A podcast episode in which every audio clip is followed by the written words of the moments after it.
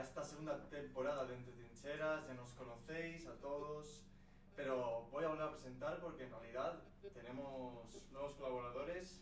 En este caso me gustaría presentar a Ernesto en esta segunda edición. Fichaje estrella. Fichaje estrella, estudiante de periodismo, de la Complutense. Sí, me suena de haberte visto alguna vez. Sí, nos hemos visto por la Facultad de Ciencias de Información, puede sí, ser. Seguramente. Sí. ¿Y tenía ya este peinado? Por suerte no. Por suerte no.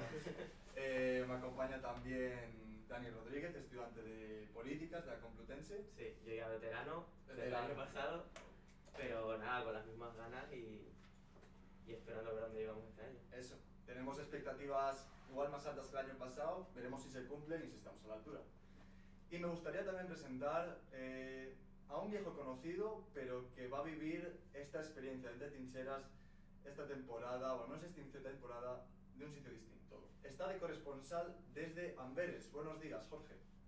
Buenos días, desde buenos días eh, o buenas noches, ya casi eh, desde aquí desde Amberes y nada, pues muy contento de estar aquí esta vez un poco más distinto. Bueno, aquí empezamos. Bueno, al menos si sales de lo que es la capital española, puedes llegar a lo que es la capital europea, estás muy cerquita de Bruselas y puedes hacer un poco esa función de corresponsal. Correcto, correcto, lo haré, lo haré. Pues han pasado muchas cosas durante el verano y han pasado también bastantes cosas en estas últimas semanas. Así que, si os parece, vamos a empezar a hablar por uno de los más comentados, porque el viernes hubo una crisis de gabinete convocada por el gobierno, debido a que parecía que iba a haber derogación de la reforma laboral, que iba a ser llevada por el Ministerio de Trabajo, competencia de la plataforma Unidas Podemos, de la ministra Yolanda Díaz, pero ahora el PSOE quiere también intervenir en este final de, de trabajo. Pues sí, y es curioso porque Yolanda Díaz no solía utilizar la palabra derogar. Solía decir cambiar, reformar, no, no le gusta hablar de de- derogar la reforma. Y sin embargo en estas últimas declaraciones ya ha usado la palabra derogar, ya ha dicho eso de a pesar de aquellas personas que estén donde estén, jamás, jamás han querido dero- derogar el modelo laboral. Que Además ha que- querido derogar ni alterar el modelo de relaciones de precariedad que ha impuesto unilateralmente a la derecha. Puede ser que cuando diga estén donde estén y critiquen quien critique se refiera no solo a los sectores económicos, a la derecha, sino a algunos socios de gobierno. Es a Nadia Calviño, yo creo que... No, sí, claramente a Nadia Calviño, que ella ya había tenido declaraciones anteriores diciendo que era imposible derogar toda la reforma, que simplemente se iban a cambiar algunas cosas. Y, y bueno, yo lo veo una señal clara de criticar a los socios del PSOE, que como has dicho tú, Pedro Sánchez está intentando de que todo ese mérito de cambiar la reforma laboral del PP no sea solo de Podemos, sino que entre también pues, los ministerios en los que están. ¿Crees que, pero, perdona, ¿crees que es por mérito de quién se lleva el, el honor de ese de haber hecho el cambio? ¿O crees también que es porque el PSOE tiene, pues, tanto élite como, como gente dentro que igual está en contra de esa reforma que quiere hacer Podemos? Mm, Yo no sé hasta qué punto están interesados en alterar lo que vaya a ser Podemos, porque creo que ahí no está el debate, sino más bien es eso de también hemos sido nosotros. Y yo creo que ya viene de, de antes, eh, si recordamos cuando pactaron por primera vez PSOE y Podemos, había una gran polémica en torno a ese Ministerio de Trabajo. El PSOE le quita la parte de seguridad social y de inmigración antes de dárselo a Podemos y ahora una vez más se está viendo de que no quieren que tenga tanta autonomía, tanto poder dentro del gobierno. De hecho, cuando Pablo Iglesias deja la vicepresidencia social, la segunda vicepresidencia del gobierno, para presentarse a la candidatura de las autonómicas en Madrid, Yolanda Díaz no deja el puesto de Ministerio de Trabajo, que digamos, pues es la, la mayor competencia de la que puede gozar Podemos en, ese- en esa coalición, pero Yolanda deja de ser, o Podemos deja de tener una segunda vicepresidencia y vas a tener la tercera. Sí, yo, sí, yo creo que es todo un, un momento en el que la popularidad de Yolanda Díaz está en su mejor momento. Eso yo creo que la puede llegar a ver como una amenaza. Y todo esto se suma al problema que han tenido con Alberto Rodríguez, la querella contra Batet. Entonces yo quería preguntaros si, si creéis que la relación está en un punto de posible fractura o es simplemente una pequeña crisis. No sé qué crees tú. Eh, a ver, yo creo que es una crisis, el problema es que no se puede permitir una fractura, ¿no? Si se rompe el gobierno, mm, también se pierden unas posibles elecciones en ese caso, etcétera, porque eh, dudo que la izquierda se pueda permitir ahora mismo eso. Creo que lo que toca es seguir hacia adelante. El gran problema que también veo es que el PSOE no es como Podemos. En el PSOE hay muchísimos más individuos ideológicamente contrariados o aunque sea distintos. O más, más de la propia casa de la institución, más burócratas. Sí, también, más Que es lo burócratas. que pasa también con, lo- con el PP. Sí, exacto. Y creo que eh, el problema y que, que tiene Pedro Sánchez es también movilizar a todo ese PSOE e intentar eh, continuar liderándolo y no crear una ruptura dentro del propio partido. Porque se sabe ya y hay mucha gente dentro del PSOE pues, que no está perfectamente contenta con Pedro Sánchez en, en el liderazgo del partido. A ver, el, problema es que Sánchez tiene sus contrarios por el lado del ala moderada, pero yo diría que el ala más de izquierdas del PSOE está con Pedro Sánchez. ¿Qué pasa? Ahora también con ese congreso que hubo hace una semana, el 40 Congreso del PSOE, también consiguió pues unificar una foto a Felipe González, a Zapatero, y, y hacer esa foto como de conjura de la socialdemocracia, a pesar de todas las críticas que hubo por los acuerdos, por pactar con, con Podemos, por llegar a acuerdos con Bildu, con los independentistas. Pero al final lo que parece ser es que ahora Sánchez quiere meter también en este final de tramo competencias de otros ministerios, que son educación, inclusión, hacienda, pero sobre todo economía. Eh, asuntos económicos que, cuyo ministerio maneja la vicepresidenta primera. Una, digamos, tecnócrata de manual. Sí. Ah. Rotundamente, sí. A ver, el problema de todo eso y con todo lo de Nadia Calviño es que yo creo que si realmente hubiera un interés por parte del PSOE de querer cambiar cosas en la reforma, lo hubiera hecho antes. Quiero decir, porque como ya ha dicho Yolanda Díaz, esto llega prácticamente al final. O sea, de, está ya prácticamente todo ultimado, ya, ya han llegado a acuerdo con la patronal, han llegado a acuerdo con los sindicatos, está todo prácticamente hecho y justo en el último momento llega el PSOE y dice, no, queremos también nosotros tener parte en esto, no queremos que todo el mérito se lo lleve ella. Y yo esto no le veo un sentido en el momento en el que no te has interesado, por así decirlo, en cambiar esto durante todo el proceso que se ha llevado a cabo. Y justo cuando está a punto de ultimarse es cuando entras tú y dices, no, esto también lo he hecho yo. Ya. Y yo creo que aquí pierde toda la seriedad y, y lo que no sé es hasta qué punto va a afectar esto a, a esos votantes del PSOE que votan por una ala más de izquierda, pero que tampoco les convence Podemos. Si ahora encima ves que dificulta una reforma laboral del PP, Mm. no cuestiona. ¿Tú crees que... Yo sí puedo. Bueno, Sí, bueno, sí, sí. claro, Adelante. Jorge. nada, nada, que, que no quería cortar la conversación tampoco. Eh, nada, sí, yo estoy con bueno. vuestra opinión un poco de que creo que. Sea, yo no lo definiría tanto como crisis ahora, ahora mismo porque estamos en la mitad de la legislatura, entonces. eh, yo creo que cada uno, cada uno de los dos partidos está como jugando sus cartas. Como que el PSOE está diciendo aquí, aquí estoy ma- mandando yo, tengo eh, 100 escaños más que tú, y entonces, aunque el, el Ministerio de Trabajo es tuyo, la reforma laboral la voy a llevar yo. Y me acuerdo de que esta semana, por ejemplo, Adriana Lastra dijo, eh, la reforma laboral la va a llevar el Partido Socialista Obrero Español, con esas frases. Entonces, o sea, podría haber dicho, la, la va a llevar el gobierno, en cambio, eh, uy, se me oye con eco, dicen, no sé. Eh, Bueno, tú continúa, Sí, que si no luego ya lo arreglamos Vale. y pasamos medio dos, pero continúa. vale, vale. Eh, vale, pues intento hablar un poco más bajo aunque sea. Eh, y que y entonces, eh, pues lo que estaba diciendo, que Yolanda Díaz es un adversario bastante eh, complicado para el PSOE porque es, salió una encuesta hace unas semanas de que era como el rival, como era la era el, dentro del espectro ideológico de la izquierda es el rival a batir por el PSOE porque es el, la- por ejemplo fue la líder más valorada dentro de, de los jóvenes según el CIS de todos los líderes políticos. Entonces claro estamos aquí con una eh, en una disputa de, de competencias que yo no sé en qué va a acabar pero creo que va a ir para largo porque el PSOE es lo que decía Ernesto también que si el- que si la que si la que, que si lo hubiera querido hacer antes ya lo hubiera hecho. Es verdad que con el covid y tal eh, hay que decir que yo pienso que los datos económicos, sobre todo con el paro y tal, eh, está mejorando porque era una situación difícil y creo que la ha llevado bien. Eh, pero eh, creo que si hubiera voluntad de verdad para hacerla, eh, pues, eh, pues es- ya se hubiera hecho. No, y al, al fin y al cabo, al estar en la mitad de legislatura, lo que ha dicho Jorge, que em, de momento Podemos no tiene una cabeza que dirija, que continúe el modelo que había establecido, que era uno muy personalista, muy, ver, de, sí. muy de Pablo Iglesias, muy de tal. Ya no tienen eso. Ahora parece que están esperando un poco a que Yolanda Díaz se anime a sacar como un anuncio de la plataforma que seguramente no se llame Podemos, o igual sí, en la que converjan otros grupos de izquierdas, como igual puede ser Más País, como puede ser algunos eh, comunes, Compromís. Claro, porque esto a ver nos lleva ya a otro debate que es más intenso, que es de populismo, etcétera, ¿no? Porque Podemos se fundó una base también muy de populismo, muy de líder, de un líder carismático.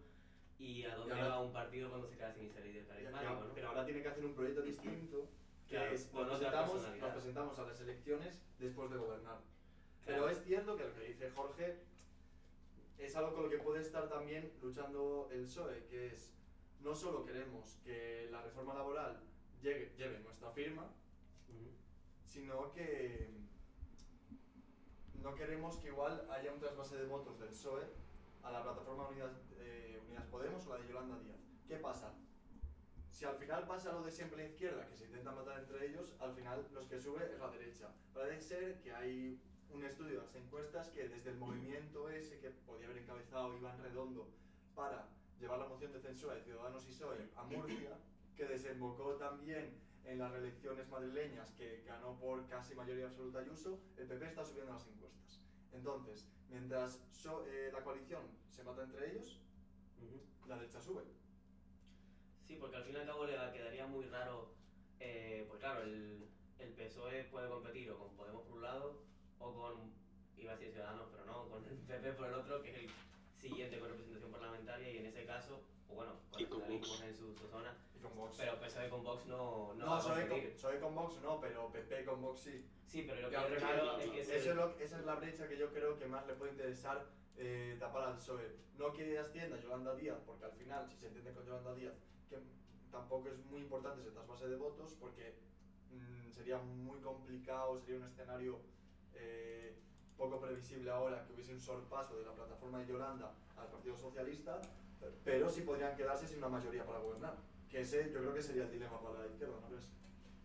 Bueno, también está la pregunta de si no hay gente en el PSOE que prefiere un gobierno del PP antes que uno de Yolanda Díaz como presidenta. Que Yo ahí estoy de acuerdo, ahí- Ahí no sé yo hasta qué punto están dispuestos a... Al fin y al cabo el PSOE es lo que dije antes, es muy grande, hay muchas personas muy distintas dentro del partido. Sí, pero por ejemplo, creo que Yolan- la imagen que transmite Yolanda Díaz es distinta a la que transmitía Podemos de Pablo Iglesias, posiblemente. ¿No? Eh, Al final es una, es una, una ministra que ha llegado a acuerdos con patronales. Eso es, Eso es, dinero. una, eso es dinero. Eso es dinero. Bueno, os recuerdo que, os recuerdo que podéis suscribiros eh, si tenéis Amazon Prime de forma gratuita a, a nuestro canal y podéis apoyarnos también de otras maneras, no solo de Eh, forma esto sí que es dinero, esto sí que es dinero, esto sí que es dinero, que se acaba de suscribir. Se acaba de suscribir. Bueno, Dos, dos, dos Dos suscripciones. bueno, dos suscripciones. de Mario Bonet y Abel Molina. Hombre, muy bien. Pagamos la luz. Con eso pagamos la luz. Cara, pero eso es otro Eso, episodio. o sea, a ver, aquí criticamos al gobierno también para que baje la luz, que nosotros también la pagamos. Pero Pero bueno, una financiación para eh, aparte de eso, que, que tampoco, es, tampoco es lo mismo, igual eh, una, un partido como Podemos, que lo que tenía era que conseguir votos a base de un discurso, que ahora que pueden hacerlo a base de hechos, que es haber pactado con la patronal, con los sindicatos, con los trabajadores, el tema de los ERTES, de la subida del salario mínimo interprofesional que ha subido un 30% desde que fue la moción de censura a Mariano Rajoy, y si ahora se deroga la reforma laboral, yo creo que eso ya es una base de logros, no de discurso. Eh, Marcos Bayo se ha suscrito eh, durante seis meses ante Está pagando su propio sueldo, ¿eh? No, bueno, yo eso, creo que, como ha dicho Jorge, es un tema que va para largo y yo creo que seguramente volvamos atrás y nos acordaremos de este momento en el que Yolanda Díaz, de alguna manera, planta cara al PSOE y deja claro que ahí hay una polémica y a ver quién sale ganando. Yo creo que ahora mismo no se pueden sacar muchas conclusiones, pero sí eso de que dentro de unos meses seguramente nos acordaremos de esto y veremos... Conclusiones igual no, pero para acabar este tema, también es cierto que en el 40 Congreso del PSOE Sánchez habló de derogar la Sí. reforma laboral, derogar la ley Mordaza y abolir la prostitución. Con lo último yo me quedé un poco... pero... Sí, bueno, pero. O sea. Pero fuera, eso- fuera lo de abolir la prostitución, porque eso no es tanto un tema legal, sino conseguir la abolición de forma de concienciar a la sociedad y no nos vamos ahora a meter en este berenjenal. Pero sobre la reforma laboral ah, dijo eso y a la semana siguiente sale Nadia Calviño diciendo que ellos lo que quieren es reformarla, no derogarla. Sí. Nadia Calviño en su papel de, ¿De de no nos ilusionemos con la izquierda demasiado. Vale. Yo creo que esa es su, su finalidad en este gobierno. Eh, no sé si Jorge quieres comentar algo más o Dani. Yo. Eh, no, nada, que. eh, bueno, te dejo, Dani. No, no, no, yo nada. Di tú. Eh, no, nada, que por desgracia lo que dice lo que dice un político en España no es vinculante, sino es eh, en un papel. Entonces, pues da un poco igual lo que haya dicho o no Pedro Sánchez. O sea, que sí que está en su, su intención es hacerlo, pero de ahí a que lo haga hay mucha hay, hay un paso muy grande. Sí. Ya se vio en otros, Veremos, en porque supongo que las próximas semanas, las próximas semanas serán cruciales porque entiendo que no quieren que la crisis de gobierno se prolongue mucho en el tiempo si puede haber algún tipo de amenaza electoral o, o crecimiento de las encuestas de la derecha, que es lo que marca por ahora la inercia. Pero bueno, eh, abordando también el tema de todos los temas, bueno, todo lo que ha surgido alrededor de, de las aplicaciones que tiene pensado hacer el gobierno, está el tema de aprobar los presupuestos.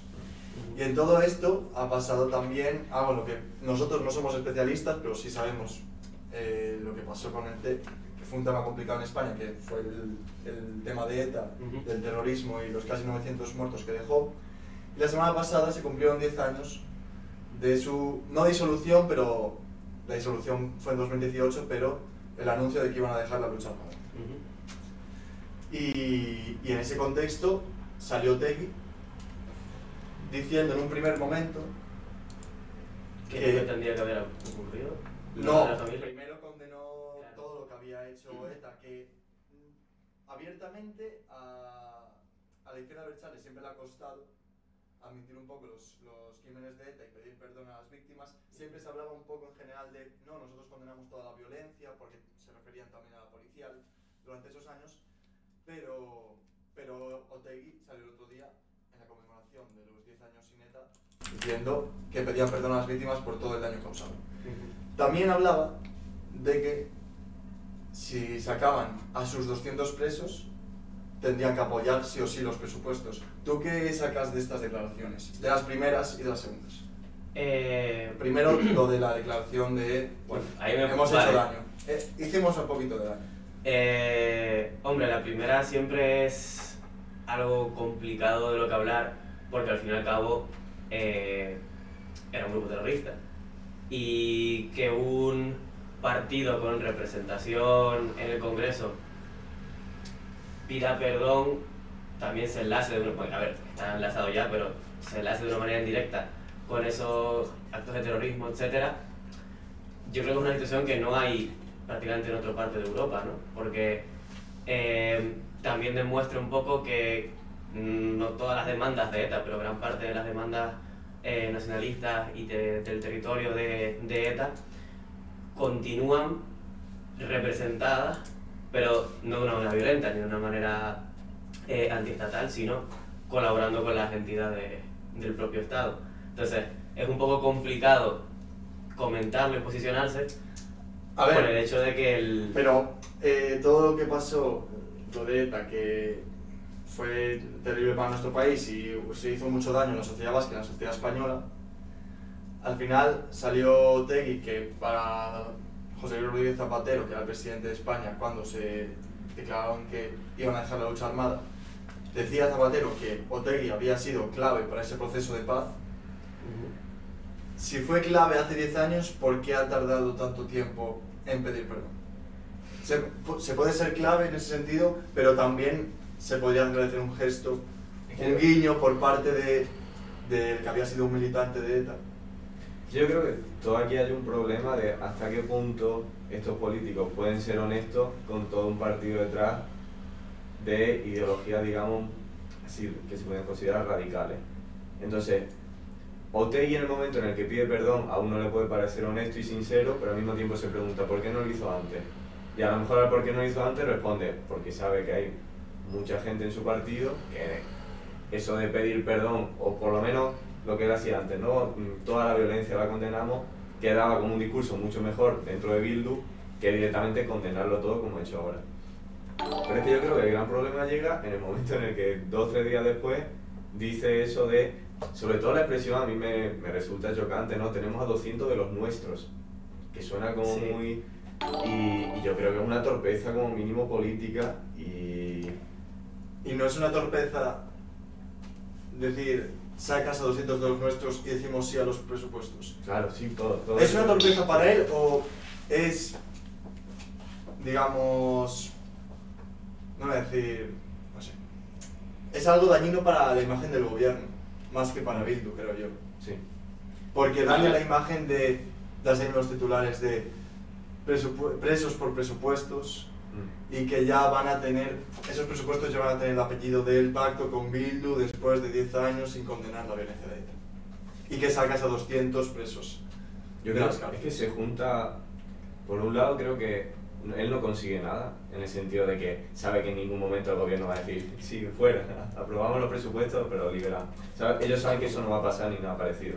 Entonces no tiene ninguna motivación política, creo yo, que le vaya a, servir.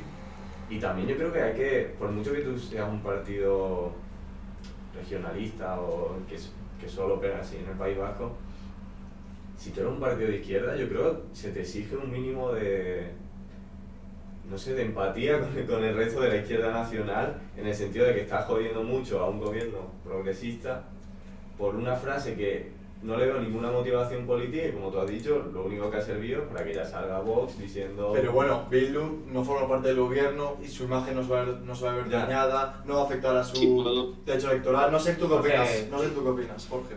Eh, a mí me parece bastante, bueno, sí, yo también iba a comentar lo de la expresión de tenemos a 200, en plan, en la primera semana dices, o sea, en la misma semana dices, eh, dejamos, eh, dejamos eh, condenamos toda la violencia de ETA y todo, y dices también que tenemos a 200 presos de los nuestros en la cárcel. A, a, mí, sinceramente, me choca y mm, hace que no me crea nada de lo que me está diciendo el líder del Partido Vasco. Pero que no te, que no te, parece que, que, no te está diciendo la verdad en qué sentido. ¿En qué aspecto? De lo que, del discurso que dio. Porque él deja dos frases, la de condenar la violencia y la de diremos sí unos presupuestos. Claro, pero es que, pero es que tú no puedes decir las dos cosas y que tengan sentido, porque tú lo que no puedes hacer es condenar toda la violencia que has provocado, que ha provocado una organización de la que formabas parte y luego eh, eh, saltarte el Estado de Derecho eh, a tu gusto para que, para que tus amigos y tus colegas salgan de la cárcel que bueno, es tampoco, tampoco, tampoco, tampoco son amigos y colegas, quiero decir, ¿no? No sé si tiene 200 amigos en la cárcel, Otegi.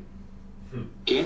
Que tampoco son amigos y colegas, que será gente con la que comparte una opinión política y que participaban, y que participaban en, la, en la escisión, en la escisión, eh, o sea, escisión no, pero formaban parte de ETA militar. Sí, sí, sí, sí, correcto. No, y a ver, que al fin y al cabo em, había, bueno, y hay una especie de, de acuerdo tácito, por decirlo de alguna manera, sobre todo con, hasta ahora con el tema de Bildu y tal, que era separarlo de ETA, ¿no? O sea, sí hay lazos, etcétera y tal, eh, pero si hay que intentar mantener una especie de separación. Era como un tema eh, tabú en el que directamente no se entraba, ahora Vox y la derecha pues sí le damos le da el bombo y tal, pero que el propio Bildu lo reconozca de esa manera tan directa, eh, también habla no solo de la fuerza que han ganado los nacionalismos con las elecciones y con el gobierno, etcétera, sino también demuestra un poco, por un lado, una especie de optimismo que es que se han integrado ya en lo que sería el sistema político español. Es decir, sus reivindicaciones son estas, representan esto y lo están diciendo claro, por decirlo de alguna manera. Y... Pero es que también... Dime, dime. Eh, perdón. No, digo que, tam- que no solo Bildu, porque este fin de semana hubo una concentración a la que acudió Oriol Junqueras en el País Vasco para, eh, para eh, o sea, en favor de la liberación de estos 200 presos.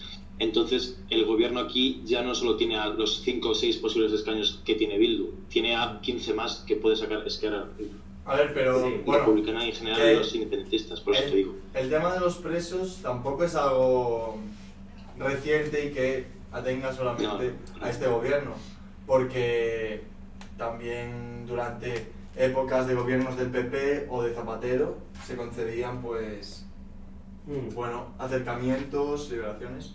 La gran, el gran punto, la gran discusión es que la historia muchas veces de los gobiernos de España son historias de concesiones a, a nacionalismos, ¿no?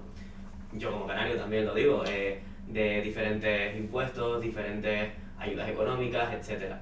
el hecho de que esos nacionalismos, o sea, tú solo puedes conceder ciertas cosas eh, en un tiempo muy, o sea, hay un límite de cosas que puedes ir concediendo nacionalismos, ¿no?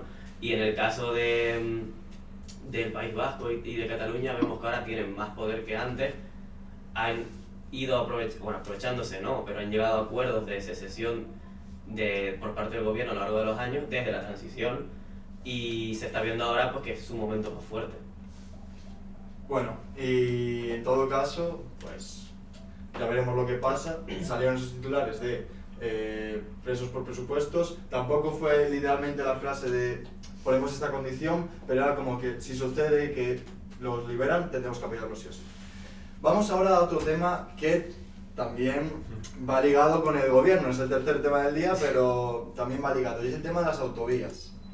Es el tema de las autovías y es porque, bueno, la ministra de Transportes, Raquel Sánchez, ya está, pre- está preparando una reforma por la cual ahora las autovías en España, no ahora, sino para Bruselas comprometerse en 2024 a que sean de pago y a que se paguen por kilómetros.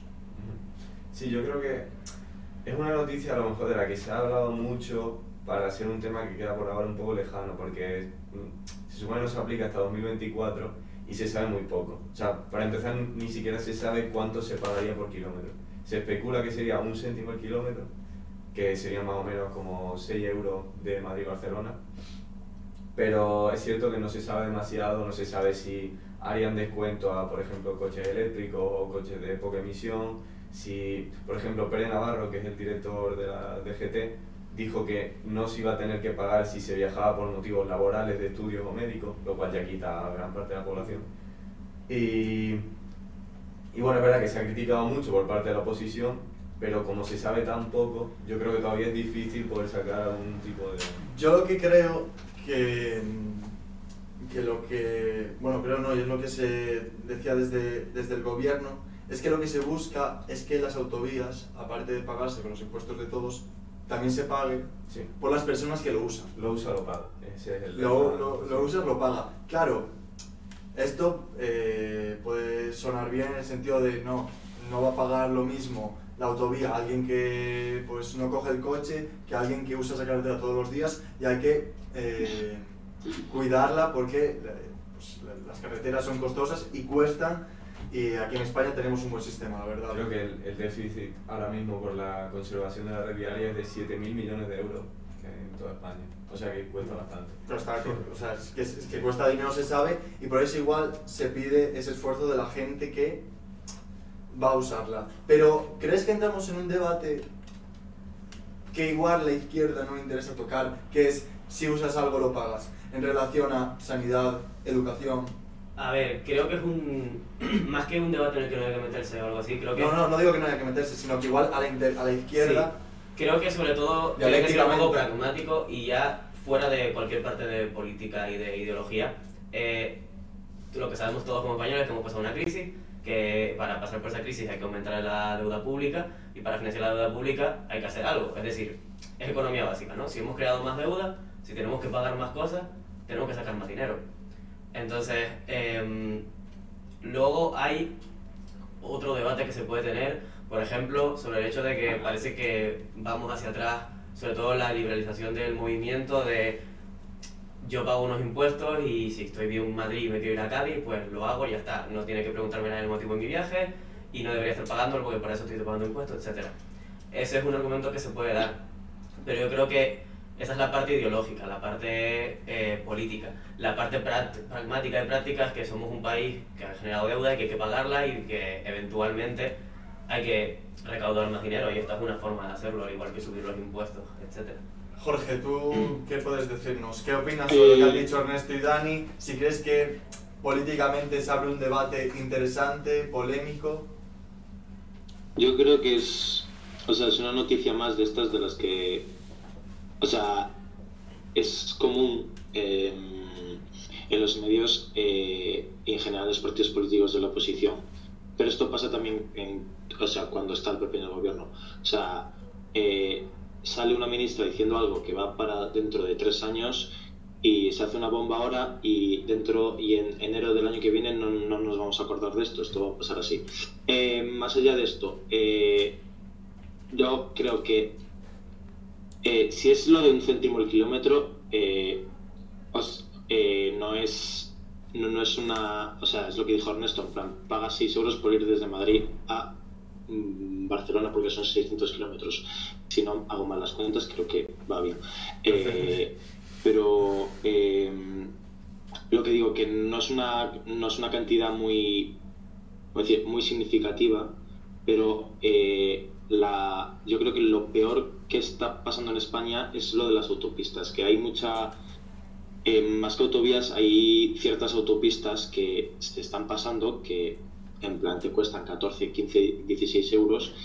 Eh, y creo que una medida buena sería, en vez de centrarnos en las autovías, ¿por qué no intentamos bajar eh, un poco el precio del, de las autopistas? Porque, por ejemplo, en Cataluña nos, eh, creo que se han quitado los peajes, pero sin en cambio, porque esto pasa en Cataluña y en el País Vasco, por ejemplo, hay está el peaje más caro de España. ¿Y por qué de ir desde Vigo a Coruña te cuesta 16 euros? ¿Entendéis? En plan, es como que hay cosas que parece que no se hacen uniformemente y no entiendo por qué. Nada más eso. serán competencias de las comunidades autónomas, ¿no? Es algo, es algo que... La red, la red es nacional, no tiene nada Pero es una, pero a ver, será una reforma que también eh, tendrá que mediar la ministra con las comunidades autónomas y otros sectores, pues, por ejemplo, automovilísticos nos estamos centrando en lo económico y ellos los están justificando mucho también por un tema ecológico. Que yo no sé hasta qué punto es algo como para intentar quedar bien y realmente la única motivación es económica. Pero es verdad que ellos están diciendo mucho que también hay un, un motivo de menos emisiones y de que la gente intente coger otros medios de transporte. Y quería decir un dato muy curioso, que los tres países con más autovías del mundo, el primero es China, el segundo es Estados Unidos, que tú dices, hay una lógica, porque tienen... Espacio, pero el tercero es España. Sea, el tercer país con más kilómetros de autovía en el mundo es España. O sea que ahí podemos ver hasta qué punto puede afectar si. No, y hay un estudio muy interesante sobre eso, que no voy a meterme a hablar de todo eso, pero, por ejemplo, compara la cantidad de autovías, etcétera, que hay en, en todas las comunidades autónomas y demuestra también sociológicamente que la, el número de conexiones también tiene que ver con eh, pues, la propia conexión o la unidad que hay entre la gente de esa zona. Por ejemplo, en Galicia es casi donde más hay de toda España. Está todo conectado, hay un montón de carreteras, autovías, etc. Y lo comparas con, pues, yo qué sé, Castilla y León, por ejemplo, y hay un número muchísimo menor. Creo que también tiene que ver que como son cosas relativamente locales, es decir, eh, entre punto A y punto B falta una conexión, pues la puede hacer el gobierno local y como en España tenemos una pluralidad tan grande, no solo por los nacionalismos que hay y las regiones, sino porque como funciona algo, como hay dos comunidades conectadas en Galicia, igual esa forma de conexión es muy distinta a la que hay en Andalucía, por ejemplo, y esa forma, esa dinámica que hay, yo creo que es lo que incrementa que en España haya tantas autovías. Eh, de nuevo, no tengo aquí los datos ni nada, pero hay un mapa que demuestra, por ejemplo, Galicia está completamente eh, construida y con infraestructura, etc. Eso es muy cariñoso, cariñoso los gallegos. No necesitáis esa... Si les, gusta, les gusta contaminar. Si no, nos invitaríamos a los del sur. Bueno, dice por el chat, eh, hablaban antes de Otegi como un papanatas. Eh, Cuando se dicen las cosas con respeto es cuando mejor. Pues, Y bueno, que se, concedían encarcela- eh, acercamientos y no liberaciones, eso es cierto, no se dice liberaciones, pero se dice, pues entonces me equivoqué, porque lo que se concedían eran acercamientos eh, bueno, para estar más cerca de sus familias a los presos de ETA. En su opinión, en la opinión de algunos que ponen en el chat, está bien que se paguen porque también se hace en otros países de Europa y ayuda a un buen mantenimiento, que esto en realidad no es, no es mentira. El, mantenimiento de las carreteras hay que pagarlo y lo usamos todos y bueno, ya el, el tema económico, que sea mejor que lo paga quien lo usa, quien no, pues eso ya a debate en el Congreso y entre vosotros. En República Checa, Austria también se paga por usar y de ahí eh, la, la motivación con la que lo uses también. Eso también es, es cierto. Eh, a veces puedes intentar escaparte y por otro lado para no pagarla También. o puedes decir, bueno, voy a pagar esto y voy a usarlo. En situaciones que como soy canario y no tengo, pues lo ¿Tú, siento. qué vas en barco? sí, yo voy a ver a todos lados. Bueno, y pasamos a otro tema que ya liberamos un poco de tensión al gobierno, ya le dimos caña, ¿vale? Para que luego no nos acusen Claro, de que eso de que. Entre Trincheras es imparcial y social comunista. Que también. No, de que es parcial, perdón, imparcial somos. y vamos a hablar eh, un poco, si queréis, de. Aunque Dani decía que es un poco amarillista, pero de Villarejo. El otro día, pues. En la sesión de, de control después Pero, pero del déjame, Congreso. déjame darme contexto porque ahí parece que soy viva el rey, ¿sabes? No, vamos a ver. Eh, las declaraciones que hemos contrastado sobre otras de Villarejo y que nos parecen las más llamativas son las de, las de las hormonas femeninas. Lo de inhibirlo sexualmente porque era un problema de Estado, que fuese un. Que fuese una- tan, tan ardiente. tan ardiente. Ojo, eh. El pecado de la lujuria. Sí. Yo creo que Villarejo podría o protagonizar o escribir una película. Porque si lo que dice es verdad, podría protagonizarla y si no, ya que, que le dejen en plan Es, inventar. es que no solo dijo eso, dijo también. Bueno, dejó entrever que había. Ah, sí, eso. Lo decimos o ponemos en peligro. No ponemos en peligro. no, no, a sacar, ¿no? Nada, que. que podían desaparecer personas según qué intereses. Sí, básicamente le, eh, Iñárritu, el diputado, estaba, bueno, no sé, no sé si entrevistando bueno, o interrogando, se podría decir, y estaban hablando de todo el tema de los GAL en el País Vasco, y él en un momento dice que hoy en día existe una brigada de agentes encubiertos, como en cualquier país de Europa. Eh, y dice que es, eh, la sección PI, PI, no sé cuál es la de qué es abreviación eso, y dice que es una sección que determina que de pronto las personas pueden desaparecer. No dice qué persona, ni cuándo, ni por qué, ¿Y por qué? Pero según qué. No sé, ¿a ti te parecía amarillista? A Eh, ver, no, yo a mí la parte que me parecía amarillista era que la gran mayoría de, la, de los titulares y del bombo era rollo así, pues el rey está, sal- bueno, el, el emérito está muy salido, no sé qué. Eh, Ahora ya no sé. que ojo, que puede ser perfectamente y seguramente sea perfectamente, pero, pero creo que también eh, lo que es importante es ver lo que hay un poco de trasfondo en esto y, y no quedarnos solo con la prensa de Sálvame, sino eh, no solo el por qué se defendía tanto el rey, sino normalmente, o sea, el mito, el gran mito que se usó para sacar a España de, del franquismo, para pasar por esa transición y no romper con lo que había antes y no ver otra guerra civil, etcétera, todo se centraba, casi todo se centraba en la persona del rey, ¿no? Y, y en que era carismático y, Y campechano. y campechano y viajes a Estados Unidos y viajes a otros países prometiendo que íbamos a ser una democracia. Sí. El gran problema es que todas las figuras históricas tienen muchas cosas raras, tienen luego sus filias, sus cosas que se ve, pues, normalmente después de muerto. A ver, pero en el caso del rey, que es cierto que tiene esa inmunidad de la que goza el jefe de Estado para ser investigado incluso, eh, no es solo ya el que tenga sus filias y que, oye, que pues, el tema de Corina y tal, sino, bueno, también relacionado con el tema de Corina, la trama de corrupción, bueno, trama no, pero la corrupción que podría haber alrededor de su figura. Que hablando de Corina, o sea, Villarejo creo que tiene su, su top fantasmada de toda. No sé si todo lo que dice es verdad, mentira. Tiene pinta que algunas cosas se le va un poco. Pero mi de estos favoritos es cuando él dice que él, en- enviado por el CNI, se hace pasar por un abogado para seducir a Corina Lars- Larsen y poder quitarle documentos que comprometían la imagen del rey. Tira, eso es. Que yo no sé si alguien ha visto una foto de Villarejo y una foto de Corina Larsen, pero para empezar le saca 15 años, está calvo, tuerto y, y gordito, y Corina Larsen, Corina Larsen, que además sale con un rey. O sea, si Ya, ya, le- ya, si ya si sí. Corina Larsen soltera, yo creo que está fuera de sus posibilidades. Corina Larsen saliendo con un rey, que no sabe.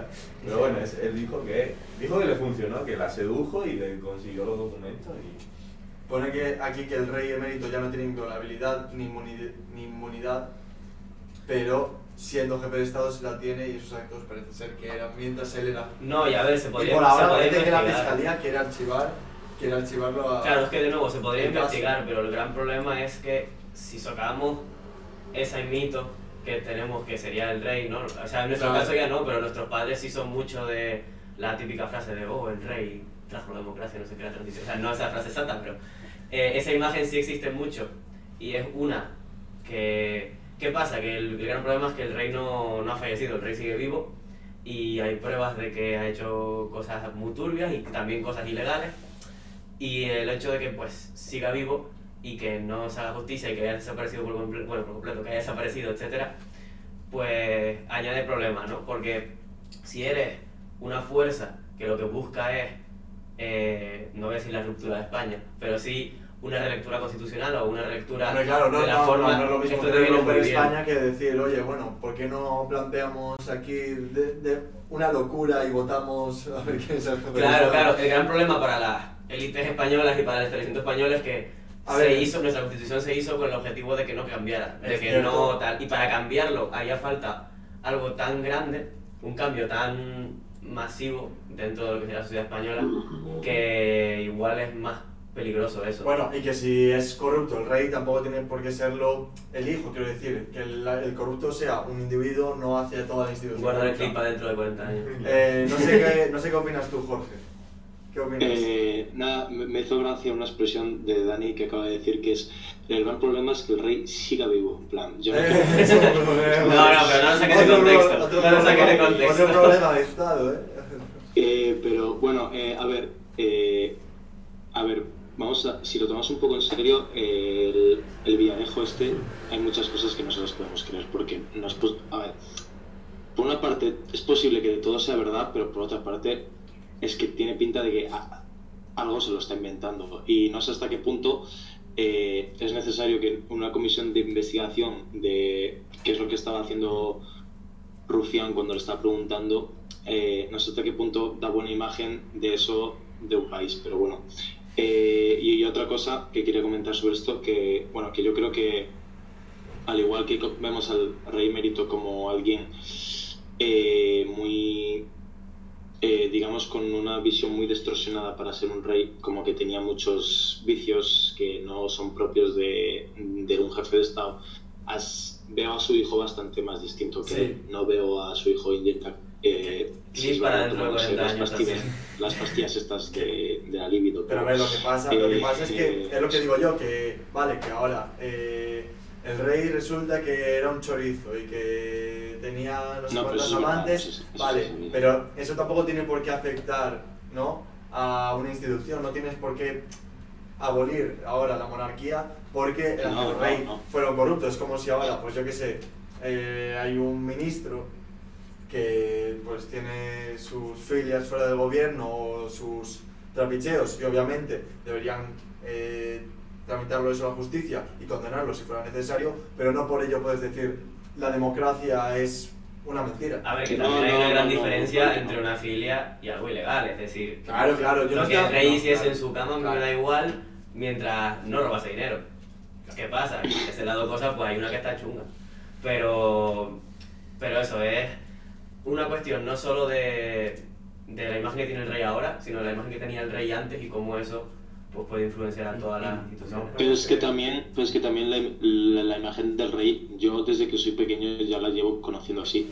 O sea, eh, cuando fue la crisis, cuando fue la crisis del 2008 se fue a cazar elefantes a África. Quiero Sí. decir, y No, eso claro. está. O sea, yo no voy a tener nunca una buena imagen de ese señor. por Claro, eso, no, porque- eso no, eso no, Sí, pero, pero por ejemplo, eh, Felipe VI, que está, se está viendo que es una figura mucho más controlada por el gobierno, porque al final la, la agenda de un rey la marca el gobierno, no la jefatura del Estado, eh, bueno, se le está viendo que a Felipe al menos lo controlan un poco más. Sí, o sí, igual sí. no hace falta ni controlarlo. Claro, claro, es la cosa. Que al otro lo- igual lo había que meter en una jaula, pero bueno. A ti, que- a ti que...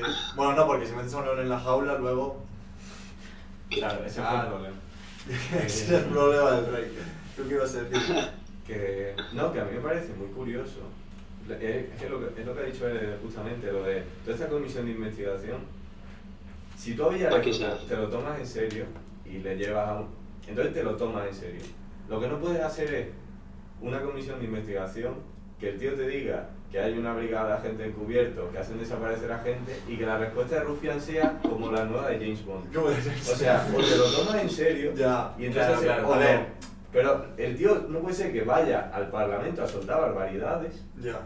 Pero y yo creo que no pase nada. pero o sea, Yo creo que es una persona que tenía ganas de rajar, no sé si será cierto, no sé si tiene esa información, pero bueno. pero entonces no le das la voz. Bueno, si desaparece él, igual sí. todo el mundo- A ver, pero porque Villarejo es un personaje público. Ya. Todo el mundo conoce a Villarejo. Sí, pero bueno, no sé. Eh, No todo el mundo sabe exacto. Todo el mundo sabe quién es Villarejo, pero nada, si le preguntas a alguien qué hace, nadie sabe responder. Por eso es tan bueno lo suyo. Claro. Bueno, pasamos a otro tema. eh, Papa y comunismo. No, a ver, el, el, el Papa Francisco eh, dijo hace poco unas declaraciones que él abogaba porque los estados protegían a sus ciudadanos mediante un salario mínimo o una retribución en caso de no poder trabajar y una reducción de la jornada laboral. Y además habló también del cese de la destrucción de bosques, de la contaminación de los ríos y los mares, y dijo directamente cambiar el sistema socioeconómico. Ni Marx se había atrevido a tanto. ¿sabes? O sea, No, pero sí, a mí la- yo estoy un poco en contra de esto de convertir al Papa de repente en un referente de la izquierda, que parece que a veces nos olvidamos de lo que es el Vaticano, lo que es la Iglesia y lo que es el Papa. Pero es verdad que uno lee las declaraciones, que verdad que son unos tweets que él puso y luego al día siguiente puede decir una cosa completamente diferente, pero son como poco sorprendentes. ¿A ti qué Sí, te parece? A mí... ¿Puede ser el héroe de la izquierda? Porque decía el otro día Íñigo Rejón, yo era ateo, pero ahora creo. ¿sí? Sí. Eh, a ver, esta es la cosa. Eh, no estoy completamente de acuerdo, por ejemplo, con lo que eh, habla Ernesto sobre la religión y la izquierda, etcétera. No creo que sean completamente incompatibles por, un, por el hecho de que la propia religión. No, no de eh, religión, yo hablo de, del Papa como y de la Iglesia. Vale, sí, exacto. Eh, yo lo que intento también ver un poco es que la iglesia tiene como bueno, distintas agrupaciones, distintas ideas, ¿no? En este caso este Papa franciscano, ¿no? Y una cosa a tener en cuenta también es que antes de que estuviera la izquierda, antes de que existiera el marxismo, existiera eh, toda esa defensa, eh, es gran parte de la defensa hacia los trabajadores y hacia las clases bajas era por parte de la iglesia, que luego ellos también se nutrían de, de una desigualdad y de estar en una situación social que aprovechaba ese, eh, pues esas clases obreras, pues sí, también.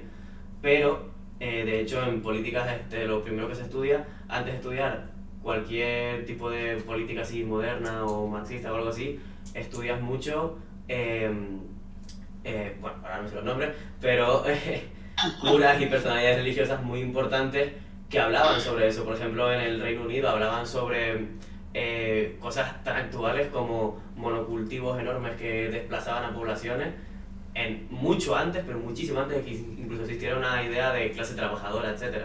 Entonces, la iglesia ahí tiene, tiene que decir, sí, a la vez es una institución también, pues, que no, no tiene, o sea, hablan, predican eso, predican que Jesús decía una cosa, luego hay un trono de oro en el Vaticano, ¿no? Eh, siempre está esa dualidad. Sí, pero, o sea, ya no nos vamos a meter en todo lo malo que puede tener el Vaticano y la Iglesia porque no lo podríamos explicar en un solo programa. Claro, claro, no me el tema es, el Papa dice esto y hay una reacción de la derecha, sobre todo de la derecha española. Sí, No sé si tú te has hecho eco de ello, eh, Jorge.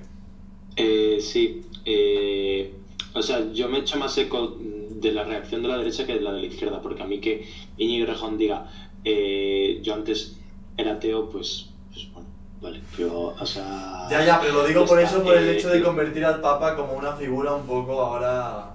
Claro, claro, sí, pero... ¿No? Del o sea, yo de creo que a la iglesia, o sea, yo creo que a la izquierda ni le beneficia ni le deja de beneficiar. Quiero decir, No, no, no. eh, no va a ser. No, no digo que a la izquierda le beneficie o deje de para- beneficiar, pero a mí, ¿no crees que, que la iglesia, que es una institución, al menos en España, mucho más conectada a la derecha que tenemos, sea Sí. o no liberal, sea o no más o menos democrática, que estén llevándole la contraria todo el rato al Papa, cuando en realidad no está diciendo cosas, eh, Ya, ya, ya. digamos, Sí, pero es que eh, de creo que- izquierdas, está diciendo cosas Sí. que podrían ser un poco transversales, ¿no? Como, bueno, vamos a reducir un poco la jornada laboral, vamos a pagarles un poco más, que la gente tenga una casa, porque al final eso es lo que te predica también el, Sí, la religión eh, católica. no es que, o sea, yo no sé si fue Andrea Levy eh, o no sé qué dirigente del Partido Popular fue que dijo eh, como reacción a esto, eh, el Papa que se dedique a predicar que eh, política hacemos otro, o algo así dijo. O sea, yo creo o que sea, no ahora no algo- arropan al Papa, pero... o sea, me parece curioso, pero también, o sea, hablando con lo que dijo, con lo que dijo Dani antes también de lo de historia de la política un poco, eh, Santo Tomás de Aquino y, y, y- y San Agustín son dos, son, bueno, eh, son dos filósofos importantes de, de la Edad Media que fueron, que fueron unas bases muy importantes para después la teoría mm, marxista, aunque la teoría marxista eh, entiende la religión como el opio del pueblo. eh, eh, Marx y mm, Marx y Engels se nutrieron mucho de esta filosofía religiosa de que hay que ayudar al prójimo y todos esos todos esos predicados que dice la iglesia que o sea que si lo miras así nunca van a tener eh, una mala aceptación pero la cosa es la iglesia como institución no como Ya. no como idea No, no, pero eso, el Papa es más... decir, A ver, más la coña de que diga algo que tiene cierta lógica y toda la derecha tenga que reaccionar y toda la derecha española, ¿no? Eh, bueno, decían aquí en los comentarios, eh, creo que sobre el emérito y el tema de Villarejo, que la imagen de un país no la evalúa una comisión parlamentaria, sino una monarquía corrupta. La vida sexual del emérito es intrascendente. O sea, lo de que la vida sexual del emérito es, intrascendente, yo no estoy de acuerdo. A mí, la verdad, es que lo de las hormonas femeninas, en verdad, me, me gustó Es muy buena declaración. fue una buena declaración. Me gusta ese título. Si va a ser así siempre una comisión de investigación, a mí me parece que, no me importa que hablen de la vida sexual del emérito. Ahí es una comisión de investigación. O sea, No, no no. devalúa la imagen de un país, pero a mí, pues, pues, o sea, respondiendo al comentario, eh, a mí que el jefe del Estado, siendo un rey casado, eh, se vaya por ahí a hacer sus cosas, en plan, a mí no me, a mí no me gusta tampoco. O sea, tanto como intrascendente, yo no lo diría, vaya. Bueno, eh, pasamos ahora, o queréis decir algo más de, No, de lo del no, Papa? yo estoy bien. No. Vale. ¿Tú estás bien? Sí, estoy bien. Vale. También, bueno, también había pedido algo de... sí, tuvo la. Yo aquí tenía un pequeño, un pequeño juego. Sobre, sobre, sobre el tema de que, bueno, quizá el Papa había, había pedido o había eh, demandado igual un reconocimiento pues a Sudamérica y cómo sufrió al principio con el tema de la evangel- evangelización eh, durante el colonialismo del siglo XV y XVI. Básicamente él dice que hay que hacer memoria de todo lo sucedido en América durante la evan- evangelización y aquí como que se le echa encima toda la derecha, en plan, Aznar con su mítica frase no voy a pedir perdón. y bueno, y Ayuso también sí, está sorprendida por las palabras de alguien que habla español, porque para ellos el el español es un regalo, ¿no? Y entonces yo tenía aquí declaraciones de otras personas sobre eh, la conquista en América y el papel de la iglesia y quiero que intentáis, intentéis adivinar de quién son. Son ¿vale? declaraciones y tenemos que adivinar quién las dice. Porque en esta se ha liado muchísimo y entonces yo he buscado otras declaraciones que no pasó nada Vale, y a ver si adivináis de quién son. Entonces, la primera de 1992. ¿vale? vale. Dice, ¿cómo podría olvidar los enormes sufrimientos infligidos a los pobladores de este continente durante la época de la conquista y la colonización? Poder reducir un poco el marco. ¿Era político español? No. Hostia. Ah, Juan Pablo II. Juan Pablo II. Papa. Ah, vale. O sea, seguramente el Papa más extrema más sí. extrema de la historia dijo esto. Entonces paso a la siguiente declaración. Vale. No es posible olvidar los sufrimientos y las injusticias que infligieron los colonizadores a las poblaciones indígenas. De ese, mi- de ese ¿qué año? 2007. 2007. Eh, Benedicto. Benedicto. El siguiente papa Vale, es- hace las mismas declaraciones. Entonces paso a la última declaración en 2015. Se han cometido muchos y graves pecados contra los pueblos originarios de América en nombre de Dios. Otro El, pa- papa. el papa actual. El papa actual. Y, o sea, que, que realmente yendo por declaraciones, Han dicho cosas Mucho peores. Porque realmente en esta en ningún momento nombra a España, en ningún momento nombra... Lo único que dice es que hay que hacer memoria y que se hicieron cosas bien y mal y que bueno, que... el Juan Pablo II de, de la era de la OTAN, de Margaret Thatcher, de Aznar, Y, no, y eso lo que demuestra es que hoy en día, pues, en cuanto algo se hace viral, un poco tal, todo no... Sí, pero se han dicho cosas muchísimo más... Sí, pero la respuesta de todo el juego era papa. Eso es como una empresa hacer que todo sea. Sí. y ya bueno pasar. Bueno, ya ahora queríamos, dejamos un poco el debate y ya que tenemos un corresponsal fuera de, de España, porque ahí fuera de España nos cuesta un poco enterarnos de lo que pasa internacionalmente, quería, Sabe pregun- quería preguntarte, Jorwell, por, por un tema A que... No, hombre, los puedo preguntar a todos, pero ya que tú estás fuera, te pregunto a ti. Sí, sí, sí, dime, dime, dime. Ya que te estamos pagando... Ya que, exacto, el este, eh, La estancia la de los estancia de los vuelos. Nada, que cómo, cómo se reacciona internacionalmente a los hechos que suceden, pues, a las políticas eh, tomadas desde el gobierno de Polonia que lo intentan desunir de la Unión Europea. No sé si se está intentando forzar una situación por la cual tengan que salir sí o sí de la Unión Europea, si están pidiendo algún tipo de ayuda, si Vale. ese tipo de autoritarismo que hay en Polonia y que puede haber también en Hungría puede pasar también en otros países más occidentales en caso de, de- de ascenso de la extrema derecha. Vale, eh, bueno, eh, estamos en Conexión Internacional. Eh, bueno, la, la cuestión de Polonia es una cuestión que en el país no es nueva. El, el país lleva con un gobierno de extrema derecha muchos años eh, y al igual que Hungría son como las dos ovejas, digamos como las dos ovejas negras, por así decirlo, eh, de la Unión Europea. Las dos que más, que más meten cizaña, las dos que más presionan y las dos que más van en contra de la Unión Europea. Eh, sin llegar al hecho de querer irse como tal de la Unión Europea, pero a cambiar muchas cosas.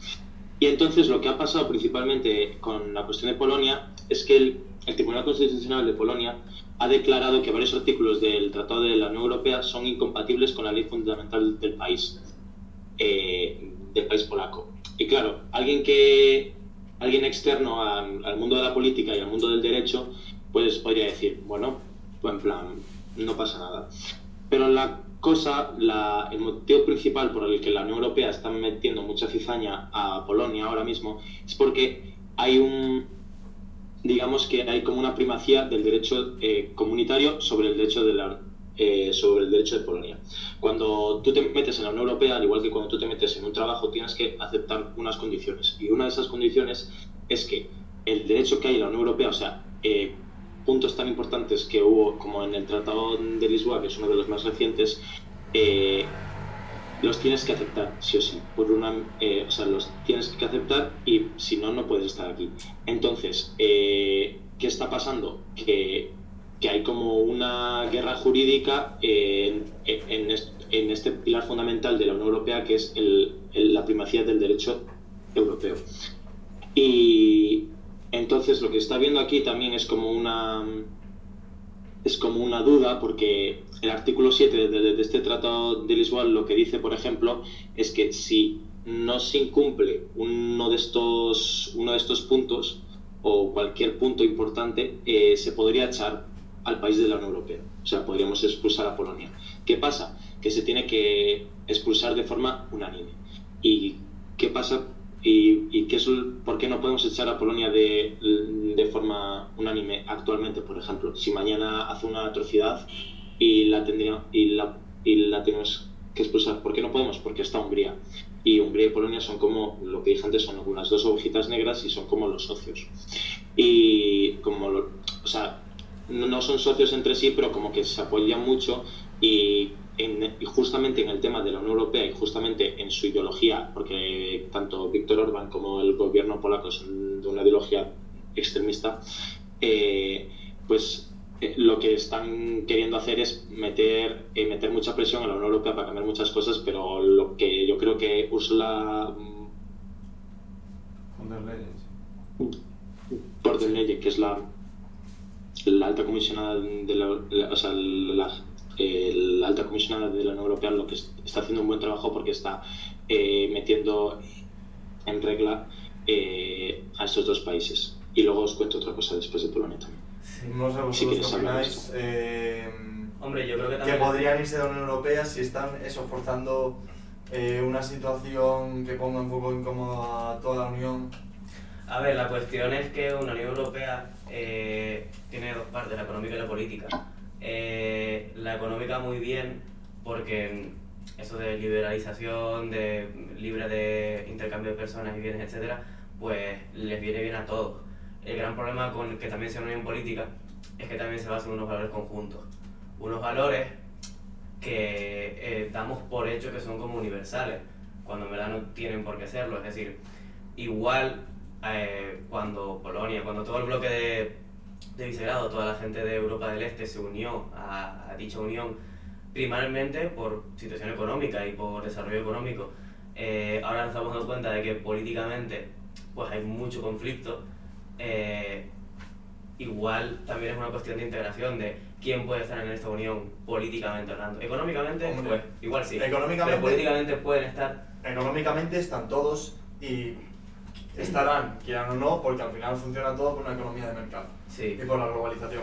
Pero políticamente yo creo que son mejores los valores que predica la Unión Europea y esto modo editorial que los que predica eh, Polonia-Hungría. ¿no? Claro, son mejores, pero esa es la cosa. Si toda tu población, por ejemplo, si ahora... Bueno, se que hace- si predica ahora- y que practica. Claro, eh, ese es el problema, que si existe un gobierno que tiene esa ideología es porque existen unas elecciones en las que eso se ha respaldado. Bueno, pero es tanto, o sea, Ernesto, ¿tú crees que es tanto un gobierno que responde a una demanda de la población o es tanto un plan autoritario? Hombre, un golpe de Estado no ha habido. No, no, no Bueno, digo que sea un golpe de ha Estado. habido, ha habido pero- digo, igual no mm, votantes de o gente que apoya a los gobiernos actuales que hay en Hungría y Polonia no están de acuerdo con la Unión Europea. Estamos viendo ahora el caso de Inglaterra que, bueno, que no es, no es fácil ser Europea y de todas las comodidades que te da pertenecer a esa unión de países. Hombre, yo quiero creer que no representa al Ay, claro. total de la población polaca.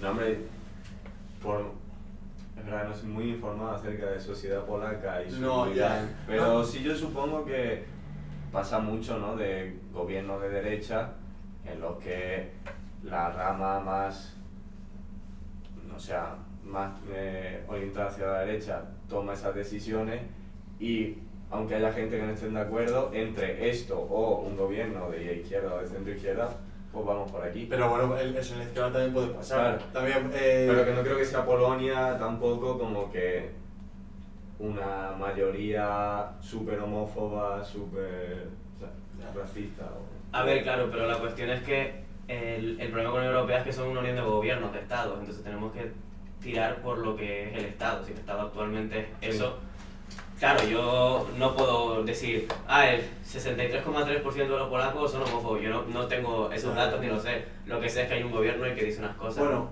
Jorge, ¿qué, qué, qué, qué- dicen unas Eh, cosas sí que luego... Sí, sí, sí. mm, dos cosas principalmente con lo de Polonia. Eh, eh, una que tiene que ver con España, que, o sea, que Vox ha hecho algunas declaraciones esta semana con todo este problema de, de Polonia, que se, que se dejaba entrever que, en plan, que ellos estaban a, favor de Polonia. Creo que dijo Jorge Buxade, eh, que es el portavoz, que, que dijo que la, que la Unión Europea era como era como eh, la ideología que estaba, bueno, lo que dicen siempre, que la ideología que estaba permanente y que, y que es lo que quieren, quieren adoctrinarnos y todo eso. Y que como Polonia dijo eso, eh, o sea, como el gobierno polaco dijo eso, que por cierto es, es o sea, no digo que haya una mayoría absoluta de la extrema derecha en Polonia, pero que es una mayoría, eso es verdad. Eh, eh, pues, pues que Jorge Buxade como que respaldó al gobierno polaco y que estas cosas pues también cuentan para después para las elecciones. A ver, no solo Jorge sabías. Casado, Casado dijo que el gobierno de, los gobiernos de Polonia y Hungría eran menos radicales que el gobierno de España. Sí, bueno, pero Pablo Casado Pablo, bueno, Pablo Casado es el líder del PP, no del no voy Vox. a, no voy a dar mi opinión. Eh, luego, Y- y lo eh, para que Sí. para que la gente vea también un poco el, el nivel de homofobia y discriminación que tienen en Polonia. Y que yo esto lo aprendí aquí en mi Erasmus porque yo no lo sabía. eh, pues que hay distintas zonas en Polonia que están. eh, se llaman zonas libres de LGTBI. Y tienen a la entrada del pueblo, o pueblo, provincia, lo que sea, porque hay ciudades de hasta 70.000 habitantes, eh, una bandera LGTBI con una cruz roja en el medio, bueno, un- una cruz negra en el medio, eh, que pone Free LGTBI. ¿Qué puedes decir? Eh, libertad para los tal. No, es- A ver, no, eh, entonces, ¿Cuántos claro, para que- y eso está ¿Cuántos habrán completamente caído, por el, eh, por que lo reciben con los brazos abiertos. por, eh, por el gobierno, vaya. Bueno, que Y gracioso. el gobierno en numerosas ocasiones en términos de adopción de personas homosexuales, de casamiento de personas homosexuales y todo esto siempre se ha puesto en contra, por eso te digo. Vale, eh, ahora sobre otro tema, pero que también confiere un poco a una zona enfrentada con la Unión Europea, aunque no forma parte de un Estado miembro, y refiere un poco a Rusia. No al gobierno, sino a un líder opositor. ¿No, Sí. Jorge? Alexei Navalny, Sí. puede ser. Eh, sí, o sea, probablemente mucha gente no sepa de quién estamos hablando. Y este señor es un preso político ruso, que es uno de los principales opositores del régimen ruso y que principalmente se hizo famoso por mm, denunciar a través de un canal de YouTube que tenía eh, como numerosas, eh, numerosos casos de corrupción del país y de y que él quería pues eh, eh, pues que hubiera más libertades en el país y que decía que no era, no era un gobierno democrático y que no era justo y todo esto. Entonces empezó a, empezó, a través de este canal de YouTube empezó a, empezó a convocar manifestaciones y estas manifestaciones el gobierno las declaró ilegales. Entonces, como las declaró ilegales, lo, lo metió en la cárcel. Y luego, tras pasar por varias cárceles en Rusia y en, y en Alemania, si no recuerdo la última vez, en Alemania pasó una cosa que eh, en 2020 que fue que lo envenenaron Eh, y no murió pero eh, al parecer él estaba convencido de que había sido el gobierno ruso eh, que, que, le habían, que le habían metido veneno mientras estaba en la cárcel y a partir de ahí empezó a hacer como distintas huelgas de hambre y distintas eh, manifestaciones propias y entonces pues, pues Pero esto tras- no es- tras esto estas- no- ¿Qué, perdón?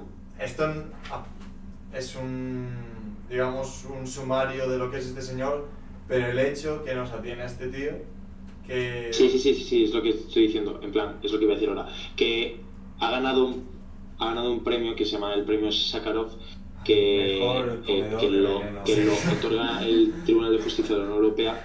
Es eh, un premio eh, culinario. que- El hígado más fuerte. Estómago más. que, más resistente a gobiernos que- de Vladimir Putin.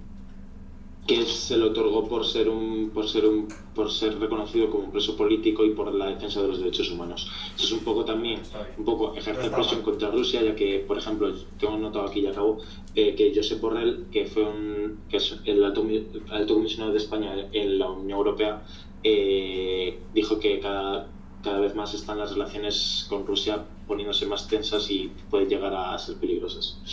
Y nada más, era esto que me parecía interesante. Bueno, Sí. nos- eh, ¿algo que añadir a esta noticia? Eh, Es bueno, cierto que en Rusia hay presos políticos, también uno de los premios Nobel que se dieron hace menos de un mes iban dirigidos a dos periodistas.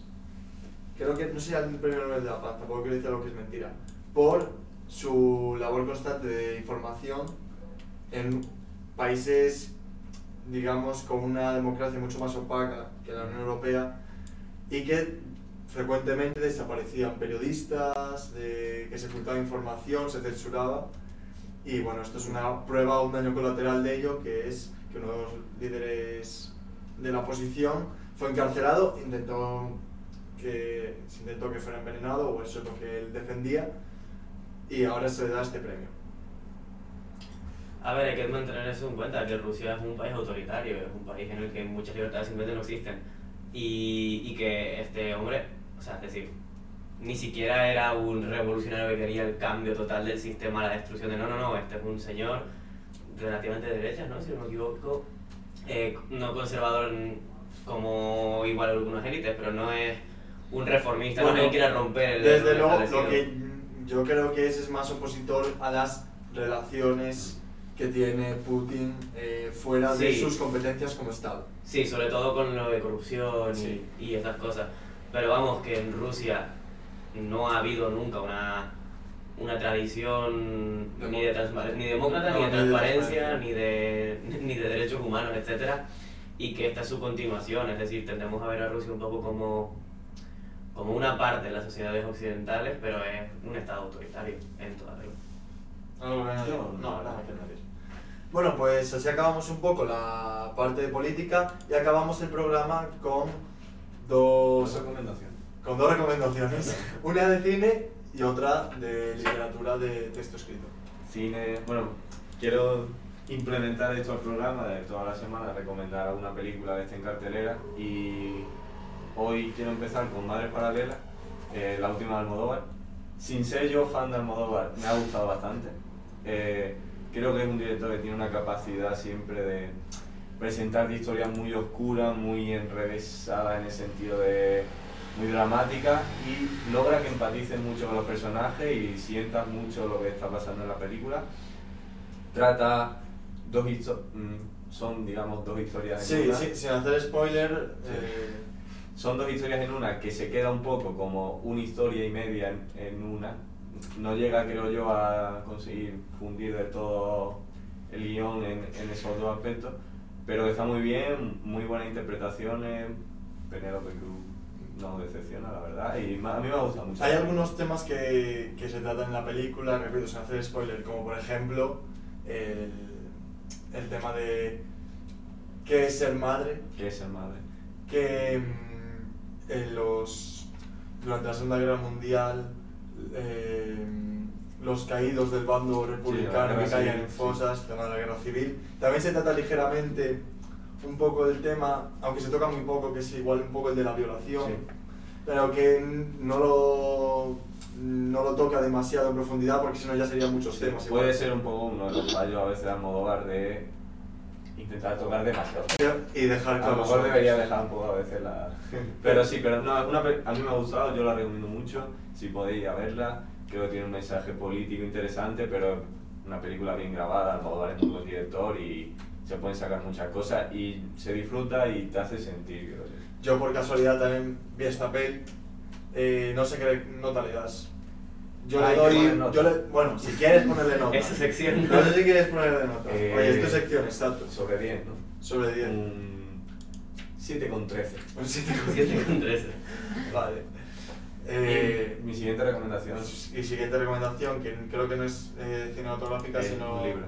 Pero empiezo con la nota, un 10. Ah, vale, vale.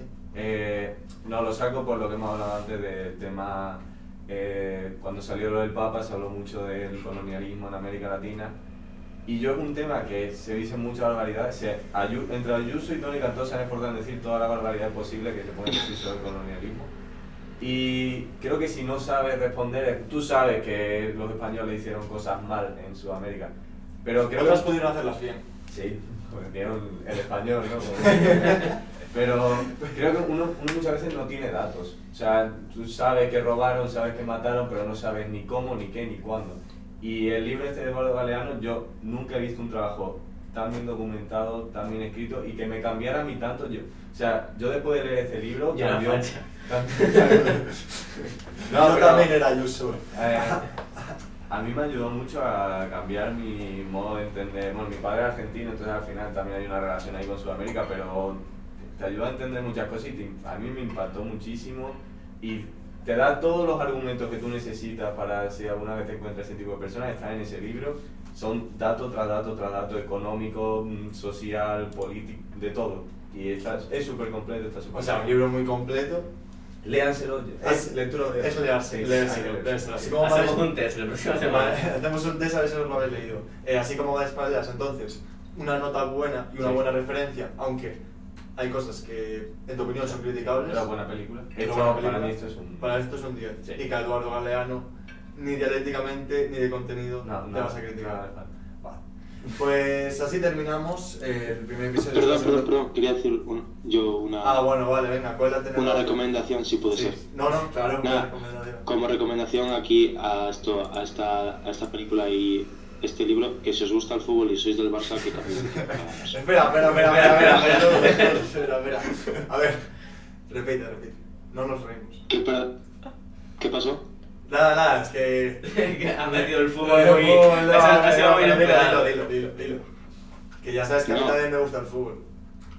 Que, no, que digo que, que como recomendación personal, que si os gusta el fútbol eh, y sois del Barça, que cambiéis de equipo, nada más. Joder. Ahí la tiene. No me veo en el resumen. No, no. Lo dejamos en esta ambiente triste y. Bueno, Bueno, pues Feliz nada. para- Ah, ¿Esa es la recomendación? Sí, claro, claro. Muy buena, es buena recomendación. Vale, pues así acabamos este, este primer episodio de, de Entre Trincheras de esta segunda temporada. Muchas gracias Ernesto por venir. Dani, ah, no sé dónde os vais ahora. pero bueno. Y a Jorge también por estar ahí desde Amberes, conectado especial. Y nada, nos vemos la semana que viene. Un besito. adiós.